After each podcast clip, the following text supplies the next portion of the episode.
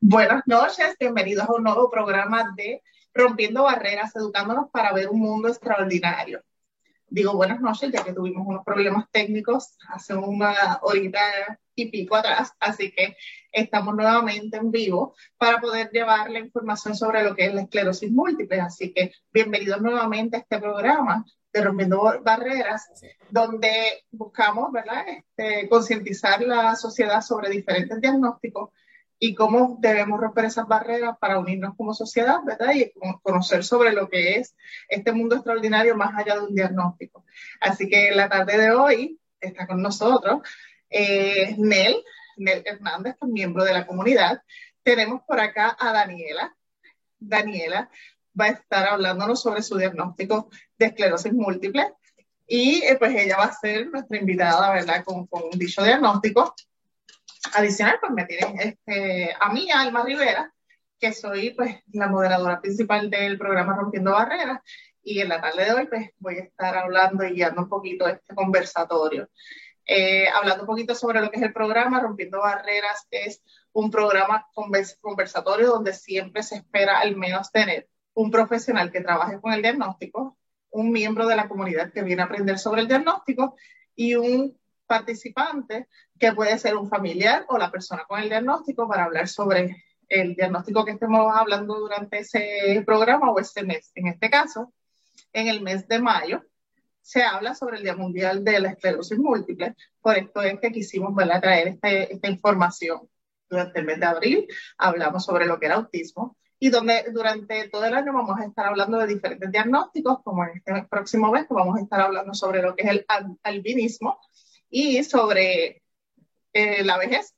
Así que vamos a estar hablando, ¿verdad?, sobre todo esto en, junio, eh, dando mucha importancia de que todos los diagnósticos tienen eh, que conocerse y ser empáticos con estas familias. Así que bienvenidas, chicas, en la tarde de hoy. Déjame escribir por acá el nombre de Daniela para que todo el mundo la vea.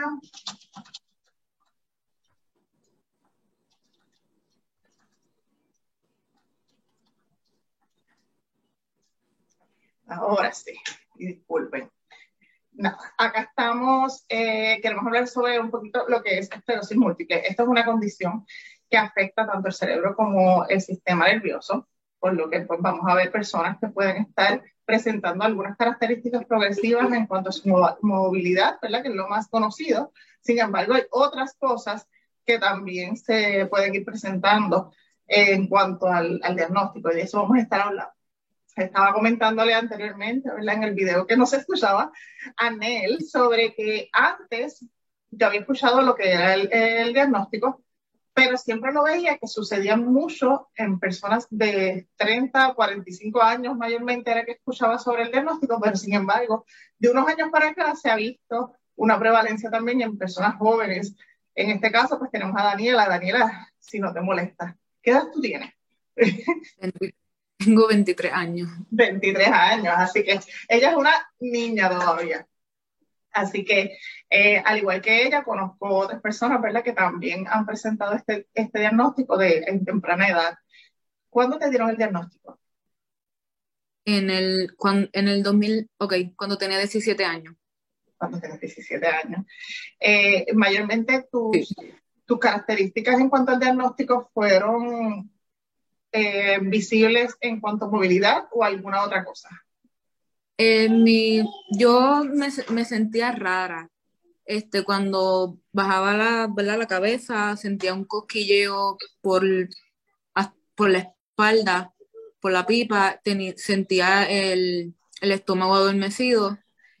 Y no es hasta que me doy cuenta que estaba estudiando y la profesora está dictando y a mí no, yo sabía lo que quería escribir, pero no me salía la, no me salían las palabras, o sea, la escritura. Escribía como si estuviera escribiendo chino, disparate. Ahora que hablas de esto, este, y ya habíamos hablado sobre esto, Nel y yo anteriormente, pero Nel, ¿habías escuchado sobre este diagnóstico y sobre lo que está hablando Daniel en estos momentos? No, no estaba al tanto y esto es bueno conocer que no sé si esto tendría que ver con algo de incoherencia, ¿no? Eh, como esto es una situación del cerebro, pero realmente, realmente no estaba al tanto. Es bueno saber esta información. Me alegra mucho que estés acá con nosotros. Y más como estoy mencionando, ¿verdad? Que se está viendo esta prevalencia. Daniela, te había informado sobre que hay eh, una prevalencia de jóvenes que están presentando este diagnóstico o te explicaron desde qué edad mayormente era que se veía anterior o no pues, sabías? Pues mira, sí hay, hay pediátricos, sí. Que yo conozca personalmente no los conozco, pero sí sé que hay pediátricos porque el doctor, ¿verdad? Mi neurólogo sí atiende pacientes pediátricos con la condición. Pero, eh, por ejemplo, cuando hablamos de autismo, generalmente se ve que hay una alta incidencia en los varones. En este caso, eh, ¿la prevalencia mayormente era en adultos o si él te explicó que eh, sí había una gran prevalencia en jóvenes? Este, no, o sea, no él, no, él lo que me dijo fue que no importa la edad que tenga, si, ¿verdad? Y que se ve mayormente en mujeres que en hombres. En este caso, en mujeres. Pues sabemos también, ¿verdad?, que esta condición no solamente afecta la parte de movilidad, afecta a otras áreas. Estábamos hablando anteriormente, Nel y yo, que también podía presentar problemas de visión, tanto parcial como completa, ¿verdad? Este, tanto de un ojo como los dos ojos. Eh, ¿Habías escuchado sobre esta parte o qué información te brindaron en cuanto a otras condiciones como lo que son problemas de visión? Ok, ya yo pasé por eso, ¿verdad? Mi medio ya en el ojo izquierdo, neuritis óptica, neuritis, neuritis, neuritis. Eh, se ve como una manchita, ¿verdad? No, no se ve bien. Y ahora mismo, ¿verdad? En medio de la entrevista tengo el ojo derecho que me está temblando. Que sí, estamos, estábamos consultando sobre todo esto, que sí puede presentarse tanto visión borrosa puede presentarse la pérdida de visión. Y había otra cosa que había mencionado ahorita, no sé si recuerdas lo que había hablado, yo creo que era como si fuera visión doble, prolongada, creo que fue el otro término que estuve utilizando. Correcto, la visión doble. Yo estaba, es, es, un dato muy importante saber yo en lo particular como comunidad, ¿no? Eh, es bueno saber que parte de, que, que, estas señales ópticas eh, no solamente se trata de de una sola condición o de ir al, oculista y ya se acabó la situación, sino que también es bueno pues saber todos estos síntomas para eh, eh, uno estar más al tanto que posiblemente pues sea una condición más allá de que solamente me falla la vista. Es bien importante esta información que la estés dando. ¿Lo había relacionado este Daniela o si te habían explicado que podía pasar?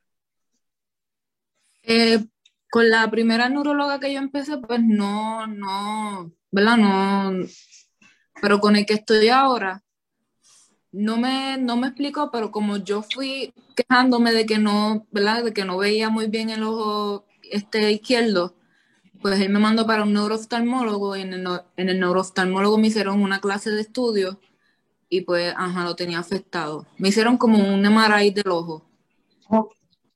Y ahí sí te ah. indicaron que podía estar relacionado con, este tipo de, de características del diagnóstico está, relacionado. Exacto. Eh, otra de las cosas, los síntomas que estuve este, conociendo, porque acá también vengo yo a aprender, es que eh, los síntomas de esclerosis múltiple, eh, esclerosis múltiple, disculpen, se pueden presentar tanto con temblores, pueden presentarse con entumecimiento, pueden presentarse con esos choques eléctricos que mencionaste, que son muy importantes y que yo creo que yo he escuchado tantas personas mencionar sobre los choques eléctricos, pero a veces ni, se lo, ni lo relacionan en su vida de que necesariamente tiene que ser de que no es que tenga el diagnóstico, porque puede pasar con otras condiciones, pero que son señales de que tu cuerpo está presentando alguna anomalía. Obviamente en este caso te estaba indicando, en el caso suyo, ¿verdad? Que está mencionando que bajabas el cuello y precisamente eso fue lo que estuve leyendo, que al movimientos como este o movimientos hacia abajo podía tener los choques eléctricos y tienen que ver con los nervios. Eso es así, ¿verdad? Sí. También este, ¿ha, presentado algo, algún otro síntoma relacionado más allá a la parte de movilidad? Ahora mismo, sí, en el 2017 no, no es un síntoma, ¿verdad? Pero en el 2017, para el huracán, yo dejé de sentir de la cintura para abajo. Esa fue mi primera recaída. La primera. Yo no sentía de la cintura para abajo, yo, ¿verdad? Fue bien, bien fuerte. Este, las manos, eh, las manos se me quedaban así, distrofiadas. Se me quedaban así. Eh, no tenía, ¿verdad? Movilidad, las piernas, no. Nada de nada. Y fue que tuve una recaída con más de 60 lesiones. Cuando hablas de eso, es muy importante. Eso también estaba viendo. Que esto no significa que tú vas a perder, esa movilidad por completo, sino más bien puede ser eh, lo que algunas personas le llaman como unos ataques, unos, una recaída, o sea que pues puede ser por un periodo de tiempo. ¿Cómo puede esto este, experimentarse? Sí, por un periodo de tiempo, este, ahora mismo ya esa que yo, que yo pasé, pues yo sí, con, un buen medicamento y, eh, ¿verdad? Este, con, con varias cositas, eh, yo, me, yo, me, yo me puse bien. Yo volví a sentir mis piernas. Sí, se me quedó, por decirlo así, marcado la, la planta del pie. Yo siento endurecimiento. En la planta del siento pullita dura, está, siento duro. No, no tengo mucha sensibilidad. Y te pregunto, cuando me hablas de esa recaída, de medicamentos, eh, entendemos que esto es una condición que no hay cura, pero sí, ya estás mencionando que hay medicamentos que te pueden ayudar a mejorar estos síntomas. Eh, ¿Qué exactamente es la función del medicamento en cuanto a esclerosis múltiple? Bueno, pues lo que yo tengo entendido eh, es que te, te aguanta, te, te aguanta las lesiones que te pueden salir nuevas. Que es como tal vez para, para precaver que esto se continúe, este, no sé, que, por lo menos pues podemos como que limitar que hasta aquí lleguemos o, o prolongar tal vez ese, esa parte de, de aumentos de síntomas o características. ¿A eso es lo que te refieres? Sí. Ah, la aguanta, la aguanta. Que entonces, este, el que no conoce, pues esto es una, y que me corrija si estoy errónea, ¿verdad? Esto es una condición, no tiene cura y es eh, progresiva. Hasta donde tengo entendido que pues por esa razón es que hay que recibir servicios terapéuticos, hay que recibir medicación, seguimiento este, en diferentes especialistas. ¿Qué diferentes especialistas estás viendo al momento, al día de hoy, ¿verdad? Para, para poder prolongar todo este tipo de síntomas o características. Este, neurólogo. ¿Cómo? Disculpa. Ajá, el neurólogo. Ajá, el neurólogo y, y cuando te da lo de los ojos, te ve un neuroftalmólogo. De ahí, pues, por el momento, Pero sí te han sugerido recibir servicio de terapia física, terapia ocupacional, o al momento no ha sido necesario. Sí, este, me han sugerido todas esas terapias, me han sugerido ir a psicólogo, este, todo, todo eso, porque como también es una condición que además de, de ser de aquí, exacto, como es de aquí, es una condición que, que, te da depresión, que te da este, no puedes no dormir, dormir, eso tiene una palabra así. Insomnio. Te da insomnio, te da este, ansiedad. Son muchas cosas que se juntan que uno tiene que aprender a manejarlo para no, para que no, para que no, para que el cerebro no corra. No, no te des, para que no te des estrés. Tienes que aprender a manejarla. Claro. Y por eso, eh, vuelvo a recalco, ¿verdad? Muchas de las personas eh, enlazan este tipo de diagnóstico con mayormente los problemas de movilidad, sin embargo, pues pueden presentar problemas motores, motor fino, motor grueso, problemas del habla. Adicional de esto, pues fatiga, mareo, eh, hormigueo en alguna parte del cuerpo o en todo su cuerpo, eh, problemas con la función sexual, los intestinos, vejiga, así que no solamente está impactando el área de movilidad, sino más bien está impactando en muchas partes del cuerpo. Y una muy importante, que aunque esté en un espacio pequeñito, pequeñito ¿verdad? comparado con el cuerpo, tenemos la parte mental el cerebro, pero no solamente en cuanto al, al área de, de, de las características o síntomas, sino más bien cómo esto puede tener un efecto en la persona, pues porque estás cambiando tu vida completamente.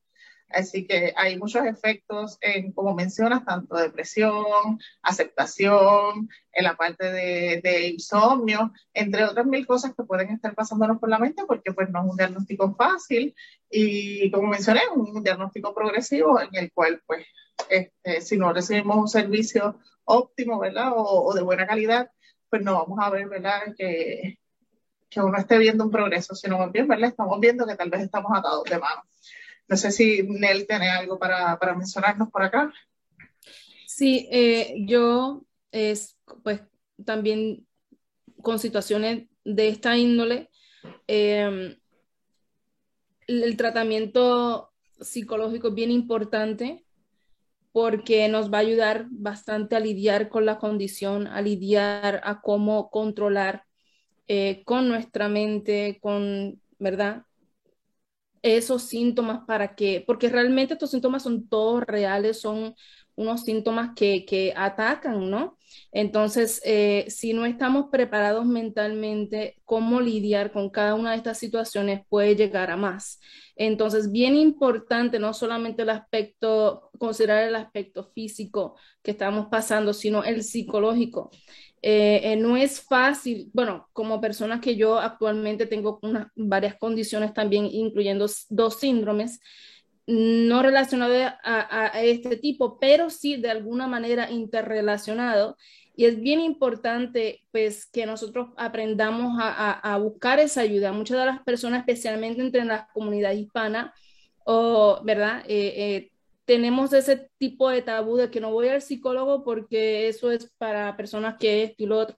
Y realmente no lo es, es, es, es una buena ayuda para buscar, o sea, para buscar de ese aspecto que nos va a ayudar a poder lidiar con, con la condición que estamos eh, pasando. Así que es bien importante nunca, nunca pensar de que buscar ayuda psicológica por las condiciones eh, es que te vayan a, catalogar algo que no, ¿verdad? Es, es, importante la importancia de esto para poder manejar y lidiar con todas estas circunstancias.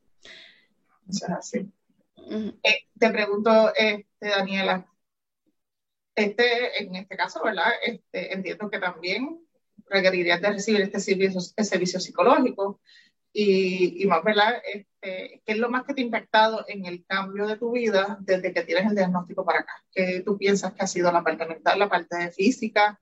¿Qué, es lo, qué ha sido tu mayor impacto al momento? Yo diría este, la parte mental.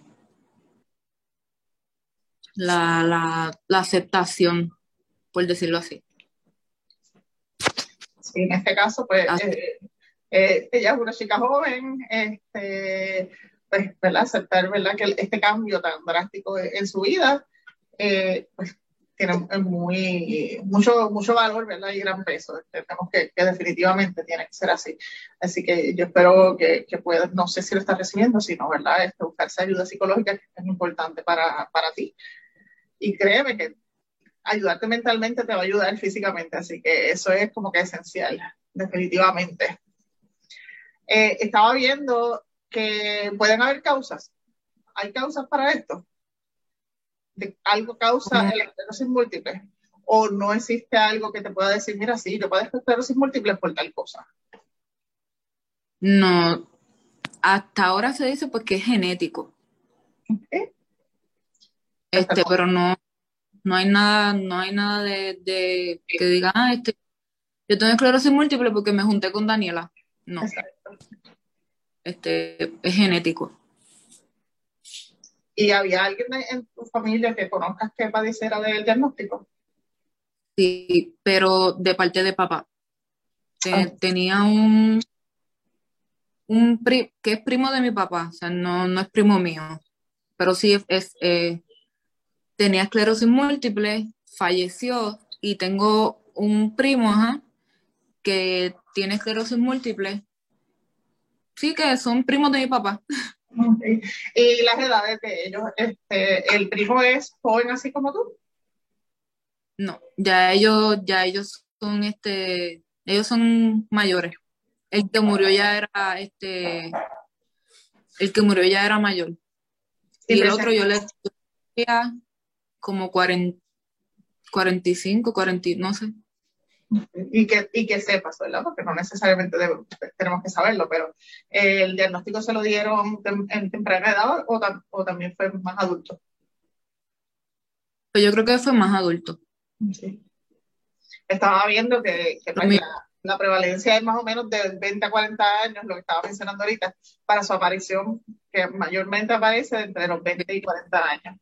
Así que ese es el, lo que estaba viendo por acá y puede verse también en personas de menor o de mayor edad a esa, pero que no es la norma, que mayormente pues, se ve que ese range de, edad, que como mencionó Daniela, eh, de 2 a 3 es más la posibilidad de que sea una mujer la que lo presente a, que sea un hombre, eh, que pueden haber antecedentes familiares, como menciona ella, ¿verdad? La parte genética, que no importa raza, Así que estamos con todos los diagnósticos de esta misma forma, que no necesariamente tiene que ver, eh, puede ser, mira, en este caso, que pueden ser más frecuentes en países con climas templados, eh, que tal vez otros que no sean así de esa manera. Entre ellos, pues tiene Canadá, los estados del norte de Estados Unidos como Nueva Zelanda y el sureste, el sureste de Australia y Europa. Así que son otros datos, ¿verdad?, que podemos recolectar por acá. El presentar menos niveles de vitamina D y menos exposición a la luz solar se relaciona con un mayor riesgo de esclerosis múltiple. ¿Sabías esto, Daniela? Sí, te habían comentado sobre esto. Entonces tenemos por acá que. Sí, yo actualmente. Ah. Sí, háblame. Actualmente de vitamina D de 50 mil una vez a la semana. Para que tú veas que sí. Ah, porque como el cuerpo no la, no la, como el cuerpo no la procrea y el sol, nos dicen que cojamos sol para la vitamina D, pero el sol no, nos mata, por decirlo así. La calor no nos tumba. Claro, que hay otros efectos también. Exacto, no todo se puede consumir del sol, vamos a ponerlo así. Así que hay que buscar este método alternos como son las vitaminas. Eh, son determinadas como una enfermedad de autoinmune. Así que corre un riesgo levemente mayor de desarrollar esclerosis múltiple si, eh, tienes otros trastornos autoinmunes como enfermedades de, de tiroides, anemia, psoriasis, diabetes tipo 1 o enfermedades intestinales inflamatorias. Así que imagínate. Hay otras personas que también corren más riesgo de presentar esclerosis múltiples, como lo que son los que consumen el, tabaco, eh, según los estudios. Y pues entre otras de las complicaciones que se pueden presentar es la rigidez muscular, el espasmo o el espasmo, parálisis, por lo general en las piernas, que precisamente, ¿verdad? Eso, eso fue uno de los eventos que tuvo Daniela. Eh, problemas de la vejiga, intestino y funcionamiento sexual, como mencioné anteriormente, cambios mentales como olvido o cambios de humor, depresión y epilepsia. ¿Alguno de estos habías presentado o has presentado adicional el de, al de la parálisis en la área de las piernas? Yo sí, yo, yo me dan, me dan muchos cambios de humor, como, como que puedo estar bien ahora y al ratito puedo estar de mal humor, por decirlo así, y, el, cansancio, la fatiga, todo. Ahora mismo, eh, ¿tu mayor dificultad es en la parte de movilidad? Las piernas, sí. Eh, y no es, no es que no tenga movilidad. Sí, la, obviamente, ¿verdad? Las puedo mover, lo que no tengo es balance. Que, lo mencionaba también, ¿verdad? Que era parte de esa falta de coordinación tal vez en la, en la parte de la marcha, del caminar. Y la fuerza para levantarme si me caigo, este no me tardo. Lo que, mi mamá me dice, ¿verdad? Que lo que el cerebro manda la señal, a que hay que pararse y todo eso. Y pues la vejiga tengo vejiga hiperactiva, si, si no voy al baño corriendo a, orinar, me hago encima. No puedo, no puedo aguantarlo. Exacto, ese, ese control, pues este, no tienes esa inhibición para controlarlo. Eh, una pregunta eh, en correlación a, a, esa parte. Eh, eso ya tiene que ver también pues con la disfunción de los nervios de cintura para abajo, ¿verdad? De del, del, nervio central que corre del cerebro hasta la parte última, ¿no? Eh, tú que eres la doctora, explícame eh, em, si esto es algo que viene muscular o es más por los nervios que ella está teniendo pues la dificultad con, con la vejiga acelerada. Yo no soy doctora, casi, casi. No soy médico. La terapista, ¿no? Terapista, pero la experta. Eres la experta del, pues aquí, porque yo no soy experta. Claro, este, entiendo que como todo tiene relación con los nervios y el cerebro, ese control de tanto el cerebro para este, tener un control inhibitorio, para un ejemplo, ir al baño. ok.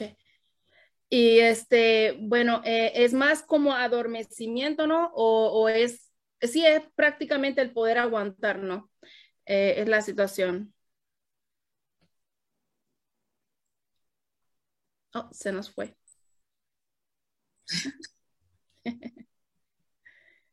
Yo a veces asumo, ¿verdad? Que estoy aguantando, pero cuando miro que siento... Sale. Sí. Sí. Ok, e, es, es, algo que no se puede aguantar, pero es eh, mi, lo, bueno, cuando ella venga lo, lo, podemos este, mirar un poquito a ver si es relacionado a los nervios porque se te adormece el, o sea, el área o, o, es simplemente pues es esa falta de comunicación. No sé si es la falta de comunicación entre el cerebro y el cuerpo o es el nervio adormeciendo esa área. No, es la falta de, eso yo le pregunté al doctor, a mi neurólogo y él me dijo que, que, es, ajá, que es vejiga imperativa, pero que es que me manda tarde el mensaje, que cuando me lo manda ya tengo que estar sentada.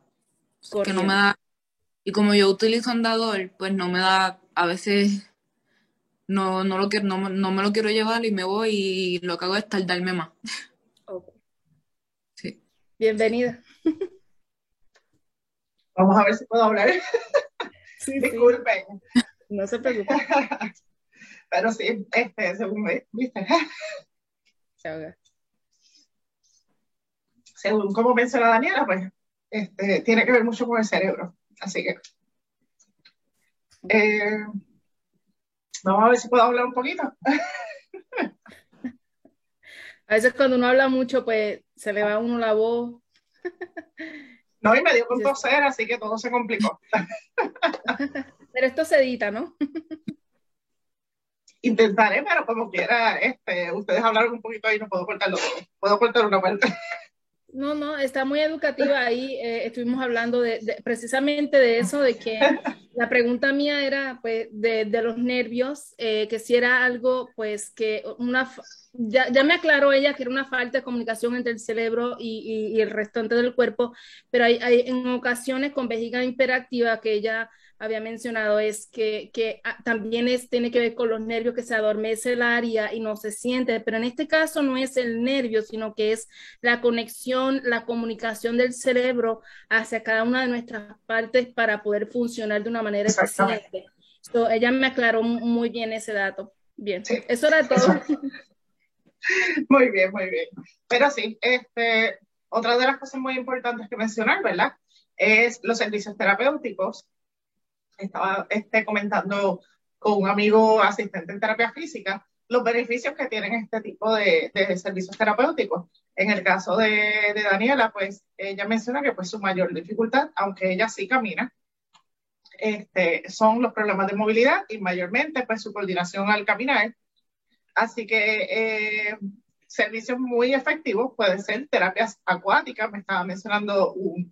Este, mi amigo, que pues te ayudan a, ejercer, ¿verdad? Este, o fortalecer músculos sin llegar a lo que es la fatiga. Así que es uno de los excelentes servicios terapéuticos que pueden presentarse para personas con esclerosis múltiple. Al igual que este, terapia ocupacional, porque estamos viendo que hay unos problemas de coordinación, hay unos problemas de movilidad y que el área de terapia ocupacional va dirigida a ayudar en la parte de, de, la, de la parte ocupacional, ¿verdad? Este, que valga la redundancia, eh, de vida diaria, de poder eh, hacer sus cosas de manera independiente, aunque haya alguna dificultad de movilidad. Así que ellos van dirigidos a esto también. Así que son servicios que pueden buscar. Eh, como mencioné este, ahorita, hay, hay problemas del habla también. Así que hay personas con esclerosis múltiples que pueden presentar problemas del habla y mayormente lo relacionan a lo que es arrastrar como que es su habla como si estuvieran sí, no, las palabras. Pero cuenta todas las veces que me se me turbó la lengua. Sí, el, el detalle este, exacto, dice que están arrastrando las palabras, las palabras, así que se pueden presentar problemas como este y lo que el especialista en habla y lenguaje lo que estaría ayudando, ¿verdad? Es esta parte de movilidad, de coordinación y que tiene que ver mucho con la coordinación, ¿verdad? Dirigida desde el cerebro hacia la parte este, visible, ¿verdad? Que son los articuladores. Así que hay variedad de servicios terapéuticos. El, eh, lo importante es tener y conocer especialistas que puedan trabajar estas áreas para poder ayudar a personas como Daniela a recibir los servicios terapéuticos que ella requiere. Lamentablemente no hay muchas patólogas del habla o patólogos del habla que se dediquen a trabajar con adultos. Eh, no todos los terapistas físicos conocen sobre el diagnóstico y saben qué es lo que debo trabajar en, cuanto a un paciente de, esclerosis múltiple. No hay esos beneficios en el área azul, o bueno, sí hay en algunos lugares, pero no tan cercanos tal vez en el pueblo de ella, sobre lo que es la terapia acuática. Esperemos tener alguno pronto. Este, servicios psicológicos sí podemos. Sí lo, sí lo hay, sí lo hay. Este, que sí, el, el servicio de, de eh, del agua, sí lo hay yo cuando, cuando comencé con la esclerosis múltiple, yo me inscribí en la fundación y en la YMCA en Ponce, sí. Ok, acá, acá, en Coamo. No, en Coamo. Esperemos tenerlo pronto. Esperemos que eso suceda. Vamos a ver, estamos ahí viendo a ver si esto es posible. Una pregunta, perdón que les interrumpa, una preguntita. ¿Hay, ¿Hay comunidades de personas que padezcan de este tipo de condición para que entre ellos, o sea, que se puedan conocer, para que sepan de que no están solos, que hay otras personas que están padeciendo de la misma, eh, por ejemplo, y, pues que ofrezcan pues eh, actividades para que por lo menos una vez en semana o una vez al mes, con algo de frecuencia para que se conozcan y puedan ser de apoyo del uno al otro eh, pues para que se identifiquen de que no solamente son ellos pasando, sino que hay otras personas con esta situación. Aunque ya me, me aclararon al principio de que eh, no hay muchas personas em, em, que padecen de esta situación y son difíciles, pues, pero me imagino en la isla completa, eh, mi pregunta es si, si hay comunidades de esclerosis múltiples donde entre ellos pueden ser eh, apoyo, ¿verdad? De que no están solos prácticamente. Esa es mi pregunta. ¿Tienes esa contestación, este, Daniela, o mencionan por acá la fundación que hay una fundación acá en Puerto Rico? No sé si hay más de una, así que me puedes tal vez corregir. Este, no, la fundación y allí ellos, ¿verdad? Tienen diferentes actividades, pero pues como, como mencionaste, es para allá, para el área metro, y pues para el área azul, para acá no, no hay. Entonces, otra preguntita, que sería una buena área donde yo diría eh, pudiera ser de recurso en la isla para, para todo, toda la comunidad que tiene eh, esta condición. Entonces, si en el área sur no hay, este, este tipo de fundación, ¿hay alguna manera en que, no sé, yo a través de este video o de este recurso que podría distribuirse, ¿no? Que, que cayera en manos de alguien que, que, dijera, pues vamos a traer una sucursal del, del norte al sur, porque ahí eh, haciendo evaluación hay bastantes personas o hay, o hay una vasta eh, mayoría de personas que pueden beneficiarse del programa o si en todo caso que no pueden traer el programa del área norte al área sur para servir a esta comunidad, eh, habrá algún tipo de, de, servicio de transporte o transportación de que le pudieran ofrecer a las personas del sur para que puedan beneficiarse del programa y llevarlos hasta donde esté la, eh, la fundación en el, en el norte, ¿no? Sería una, una, situación donde probablemente se pudiera traer entre los profesionales que, o, o, si no pueden traer el programa al sur, entonces habrá transporte que se pudiera proveer para estas personas para que reciban estos servicios. A todas estas cosas, eh, estoy segura que alguien más tuvo que haberlo pensado. Eh, a veces es un poco más complicado de lo que uno espera. Eh, mi experiencia basada en lo que son los grupos de apoyo son excelentes, muchas personas buscan de ellos. Sin embargo, pues eh, hay muchas cosas que influyen en, ese, en esos grupos de apoyo, de apoyo. En este caso, entiendo que hasta cierto punto Daniela tiene un niño también, el, el, tal vez el cuidado del niño, todas estas cosas influyen, ¿verdad?, de, de la participación de este tipo de grupos y normalmente cuando eh, se quiere mantener o establecer un grupo de apoyo, se requiere de una consistencia en su asistencia, en la participación, y cuando todas estas cosas se ven afectadas, se va como que perdiendo el ánimo. Y lamentablemente muchos grupos de apoyo como que no continúan y quisiéramos, ¿verdad? Porque yo sé que, que necesitamos apoyo y, y ¿verdad? estar más unidos. Sin embargo, pues eh, no conozco en el área sur nada. Eh, sé que está la Fundación de Esclerosis Múltiple de Puerto Rico, que está en la pueden buscarlo por internet como www.firm, f e e r.org. Ahí pueden eh, buscar información sobre lo que es eh, la fundación para que ¿verdad? se puedan contactar con ellos. De igual manera, eh, personas interesadas en ser parte del cambio y quieran este, consultarlo con la misma fundación, ¿verdad? A veces hacer una fundación no es tan fácil, pero sí puede buscar enlaces para crear este, diferentes lugares en, en diferentes lugares de Puerto Rico, o sea, eh, un ejemplo, pues en Coamo sea un satélite, en Mayagüez sea otro, eh, pues sería como que excelente, pero para eso pues se necesitan muchas personas que quieran, que quieran hacer el cambio. Y eso es lo que quisiéramos, ¿verdad? Este, y ese compromiso. Así que ojalá quisiéramos que así sea. Estoy verificando y no me aparece más nada en cuanto a, a, lo de esclerosis múltiple, solamente me aparece el área de la fundación, pero ya saben que pueden, personas que están interesadas en conseguir información sobre lo que es el diagnóstico o una red de apoyo, pues saben que pueden comunicarse al 787-723 2331 787-723 2331. Esto es la Fundación de Esclerosis Múltiple de Puerto Rico o en la www.fempr.org. Eh, ahí está toda la información, pueden buscar información, dice ayuda al paciente, programas educativos, bienestar del paciente, grupos de apoyo, así que entiendo que tal vez hasta tienen acceso a alternativas virtuales tal vez no necesitamos transportación, pero tal vez eh, ya estamos viviendo en otra era, ¿verdad? Que podemos estar haciéndolo de este modo.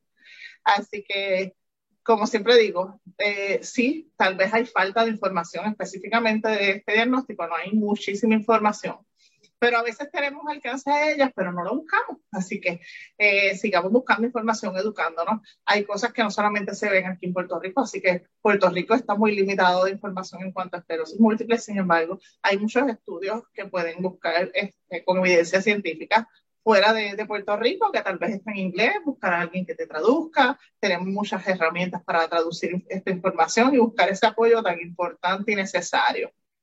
No sé si Daniela tiene algo más que compartirnos o Nel que quiera compartirnos con nosotros.